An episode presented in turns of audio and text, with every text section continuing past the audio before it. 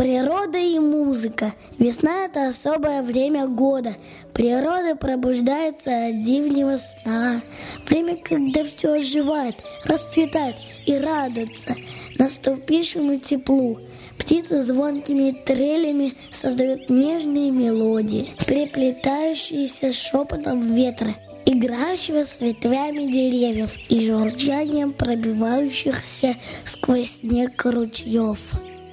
Эта прекрасная музыка напоминает, как важно ценить моменты жизни, наслаждаться красотой природы и не упускать возможности быть счастливыми.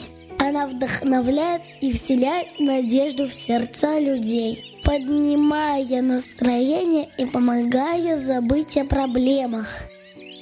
Музыка весны своей нежной гармонией напоминает о важности любви к природе, к птицам, животным и даже насекомым, и о необходимости защищать и беречь природу.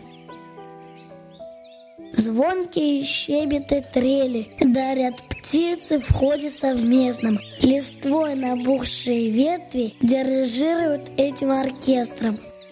Шепот ветра листвой играет, барабанит дождь по травинкам, и сквозь снег что так медленно тает. Ручеек журчит по тропинкам, и если прислушаться сердцем, городскую отбросить цензуру, то в лесной какофонии звуков можно жизни прочесть партитуру.